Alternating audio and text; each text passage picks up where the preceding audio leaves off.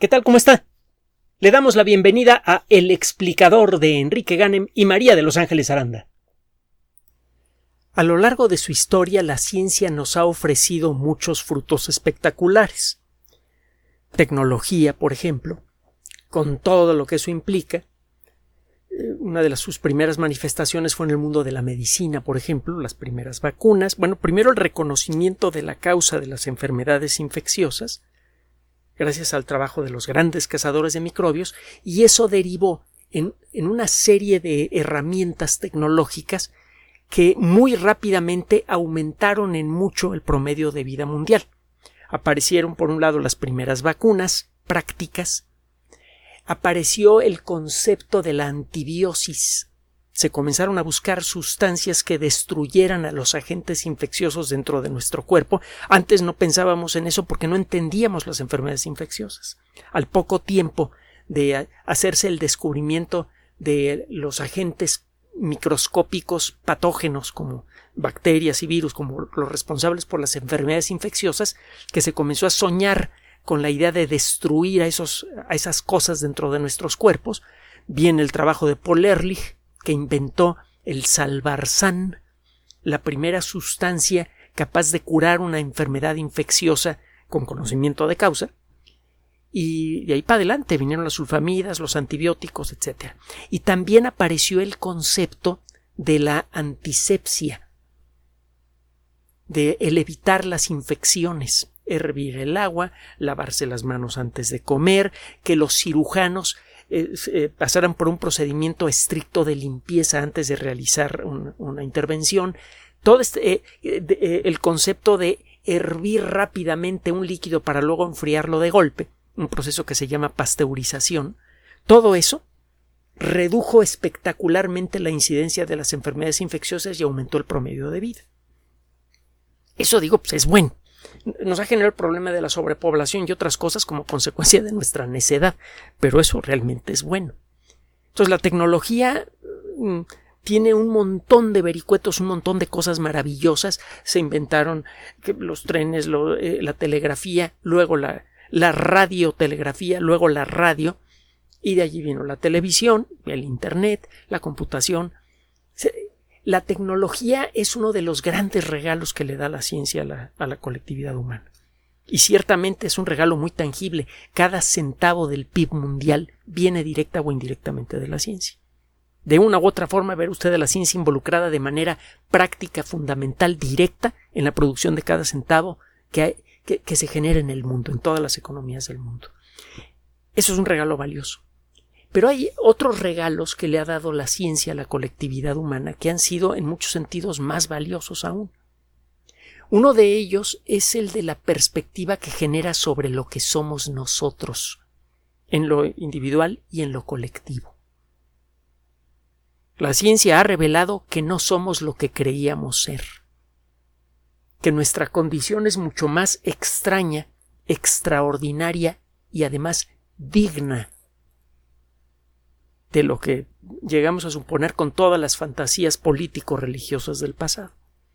La condición humana es realmente misteriosa en, la existencia de cada individuo humano se resumen todas las leyes del universo, las de la física, las de la química, las de las matemáticas. Somos un manojo de matemáticas perfectas con patas. Lástima que a veces esas matemáticas perfectas producen algunos resultados medio gachos, pero bueno.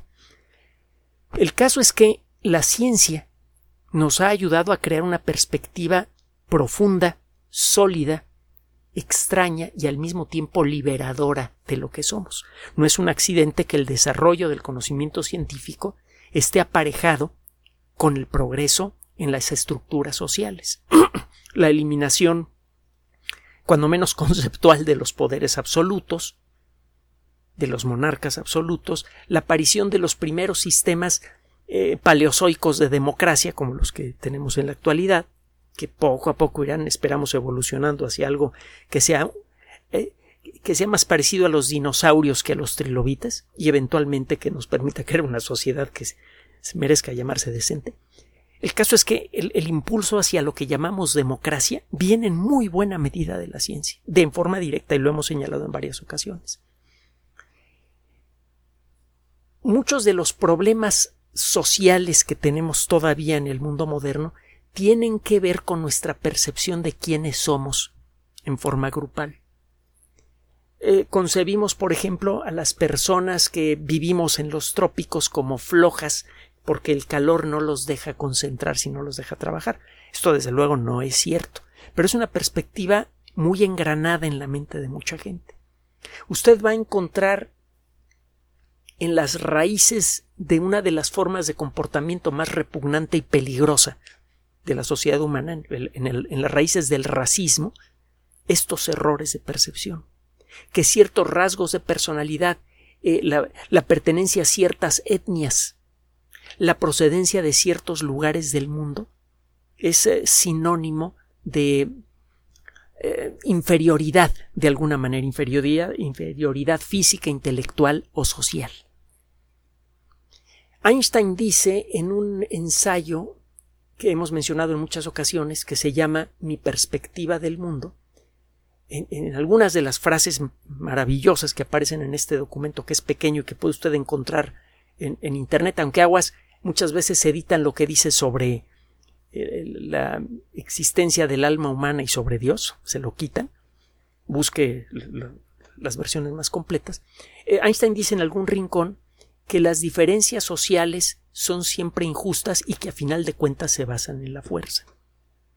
Muchas veces las diferencias sociales se basan en una forma de racismo, de exclusión, por el motivo que sea. Y lo que nos enseña la ciencia de muchas maneras diferentes es que esta forma de pensar realmente no tiene fundamento. Llegamos a considerar que las sociedades africanas están atrasadas pues porque es su naturaleza. Están atrasadas pues porque son a final de cuentas descendientes directos de los primeros humanos y no han evolucionado tanto como aquellos que se aventuraron fuera del continente africano y eh, cubrieron al mundo. Se manejan ese tipo de ideas, a veces en forma implícita, a veces en forma explícita. Da la impresión, por la forma en la que piensa mucha gente, que las sociedades africanas son y han sido siempre primitivas. ¿Qué significa que una sociedad sea primitiva? Bueno, entre otras cosas, que permanece aislada, que tiene poco intercambio físico, cultural, eh, de cualquier tipo con otras sociedades cercanas. Eso lo vemos, por ejemplo, en algunos lugares de la selva amazónica, en donde hay grupos que viven como al final de, la edad de piedra. Y viven así aislados del resto de la civilización, por completo. Entonces, eh, asociamos la idea del aislamiento, de la poca interacción social, con el primitivismo. Y se supone que la sociedad africana, las sociedades africanas, son primitivas, precisamente, entre otras cosas, porque a lo largo de su historia han tenido poco intercambio. ¿Qué es lo que dice la arqueología? Bueno, con respecto a África no puede decir mucho porque la mayoría de los restos arqueológicos de ciertas etapas en el desarrollo de las sociedades humanas no se han preservado en África con tanta facilidad. La selva es un ambiente que rápidamente destruye la huella humana las raíces de muchos árboles producen sustancias que rápidamente destruyen rocas, así que muchos monumentos rápidamente son convertidos en polvo por la acción de los vegetales.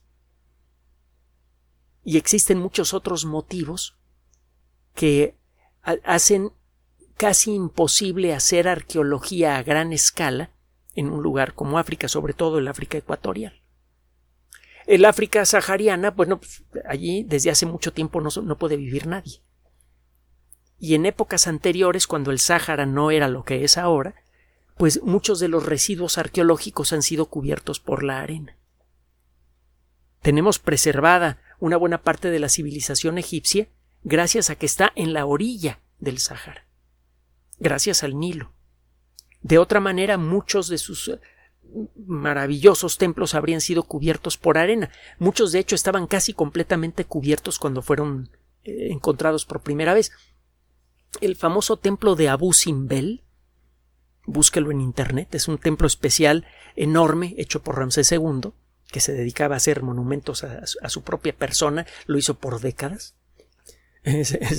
parecía algunas personas que conozco. Bueno, eh, este monumento, que además tuvo que ser sometido en la década de los 70 a, un proceso especial, hubo que transportar, cortarlo en pedazos y transportarlo para evitar que quedara inundado por la creación de la gran presa de, Asuán, que mucho bien le ha hecho Egipto. El caso es que eh, en el templo de Abu Simbel, cuando fue descubierto por primera vez por un explorador extraordinario y muy extraño, un, tipo lleno de color, eh, eh, el señor Belsoni, estaba prácticamente tapado por la arena. Quién sabe cuántas cosas interesantes puedan encontrarse más cerca del centro del Sáhara. Sabemos que hace varios miles de años esa región todavía tenía agua, eh, algunos árboles, eh, cocodrilos y otros bichos. Quién sabe cuánta cosa ha quedado cubierta por la arena. por muchos motivos diferentes, África esconde su pasado. Y eso nos ha llevado a creer que la evolución de las sociedades africanas fue muy primaria, muy lenta y se detuvo rápidamente.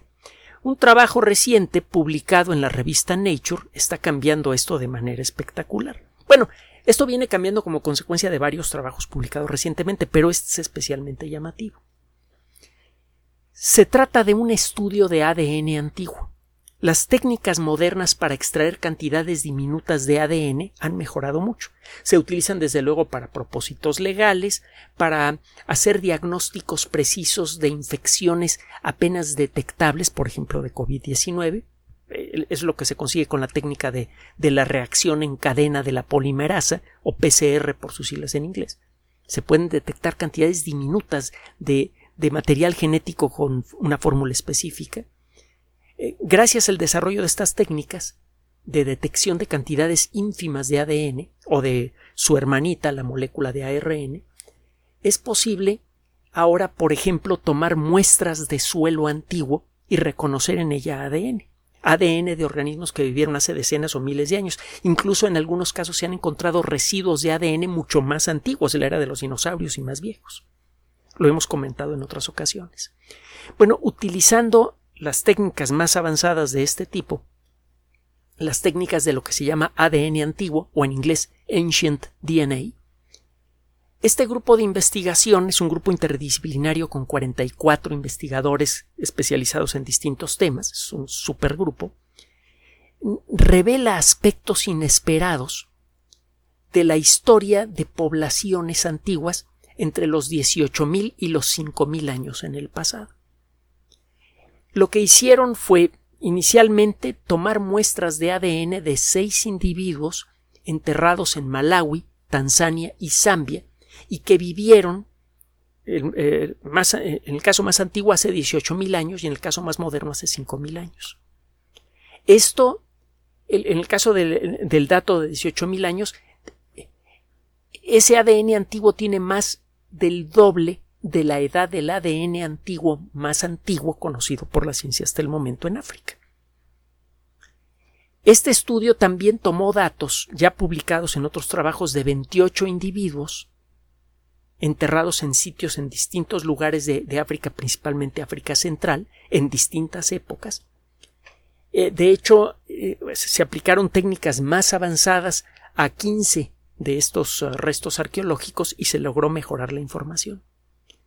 Usted puede rastrear la historia genética de un individuo al comparar ciertos genes específicos con los de otras poblaciones. Cuando usted saca un promedio de los genes que hay, por ejemplo, en uh, Italia, usted puede reconocer la ancestría italiana de una persona que vive en los Estados Unidos buscando ciertos marcadores genéticos. Es decir, si en la fórmula del gene para, por inventarme algo, eh, en la fórmula del gene para la insulina encuentra usted una cierta mutación muy particular en el lugar número 25, eso significa que esta persona casi con seguridad viene de Italia porque en, en Italia casi todo mundo tiene esta mutación y no aparece en poblaciones nativas de otros lugares del planeta. Utilizando ese razonamiento, usted puede empezar y para eso hay que apoyarse en la biocomputación, usted puede empezar a rastrear la ancestría genética de los individuos que han sido enterrados en distintas épocas y en distintos lugares de África. Si usted encuentra que en un cierto lugar de África eh, los, las muestras que toma usted de esqueletos que tienen 15.000, 10.000, 5.000 años tienen siempre la misma fórmula genética básica, eso significa que la gente allí siempre vivió eh, eh, casándose entre ellos mismos y teniendo descendencia entre ellos mismos. Pero si usted encuentra que la fórmula genética está cambiando y encuentra usted marcadores genéticos que antes eran comunes en Malawi y ahora los encuentra usted en uh, Tanzania, pues eso significa que había intercambio eh, de algún tipo que podría ser desde económico, intelectual hasta algo un poquito más cachondo, y que por eso tiene usted ahora genes que antes había en Tanzania representados en este lugar.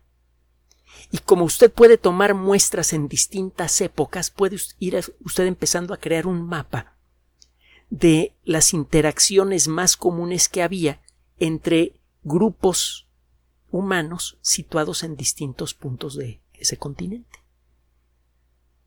Si usted encuentra que incluso en individuos antiguos hay evidencia de mucha mezcla genética, significa que hace muchos años ya existía un intercambio activo, un contacto continuo entre las distintas culturas que integraban a la sociedad humana en el continente africano. Y eso es exactamente lo que encontraron estos investigadores. Hay evidencia genética que sugiere que el intercambio de todo tipo entre las eh, distintas culturas africanas era muy activo en el pasado para poder explicar entonces el grado de atraso económico y social que encuentra usted en muchos países africanos, tiene que recurrir no a una condición antigua, a la forma en la que evolucionaron, sino a un mal moderno. Si usted se pone a estudiar la forma en la que fueron tratadas las culturas africanas por los colonizadores occidentales, podrá usted entender mejor por qué las sociedades africanas en la actualidad están atrasadas. Ese continente sufrió de manera especial el embate de, los esclavistas, el embate de los eh, colonizadores que venían de otros países y que sometieron a las culturas africanas a una explotación brutal, verdaderamente grotesca. Simplemente busque usted en Internet el caso de la presencia de Bélgica en África en el siglo XVIII, siglo XIX. Verá qué cosa tan espantosa. Entonces, lo que está revelando la genética, la biología molecular, la biocomputación, la arqueología y otras disciplinas, es un pasado vibrante, rico, culturalmente dinámico, en África que se detuvo como consecuencia del colonialismo. Esto cambia nuestra perspectiva del, del, dinamismo natural de las sociedades africanas, y eso por sí mismo tiene gran valor social. Revela también, porque hay otros ejemplos parecidos en distintas partes del mundo, aunque no tan claros porque no ha habido tanta investigación, que cualquier forma de colonialismo sea por ocupación militar, colonialismo económico o cultural, siempre tiene un efecto de retraso en las culturas que lo experimentan. Y esto otorga una base científica más fuerte para luchar contra una de las manifestaciones sociales más reprobables de la sociedad humana moderna. La ciencia no solamente sirve para crear tecnología. Sirve para entendernos mejor a nosotros como individuos y como colectividad. Y de ese entendimiento nace o debería nacer una mejor perspectiva sobre qué cosas hemos hecho mal como individuos o como colectividad y cómo corregirlas para crear un mundo mejor para todos.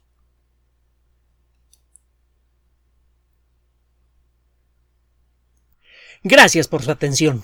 Además de nuestro sitio electrónico www.alexplicador.net, por sugerencia suya tenemos abierto un espacio en Patreon, el explicador Enrique Ganem, y en PayPal, el explicador patrocinio por los que gracias a su apoyo sostenemos este espacio.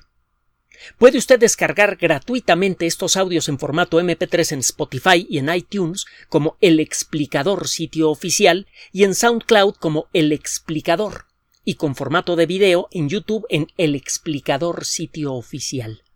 Recuerde nuestras redes sociales de siempre, Twitter Enrique-Ganem y en Facebook Enrique Ganem sitio oficial, El Explicador y los grupos que usted ya conoce. Finalmente, el explicador siempre somos María de Los Ángeles Aranda y Enrique Ganem. Gracias.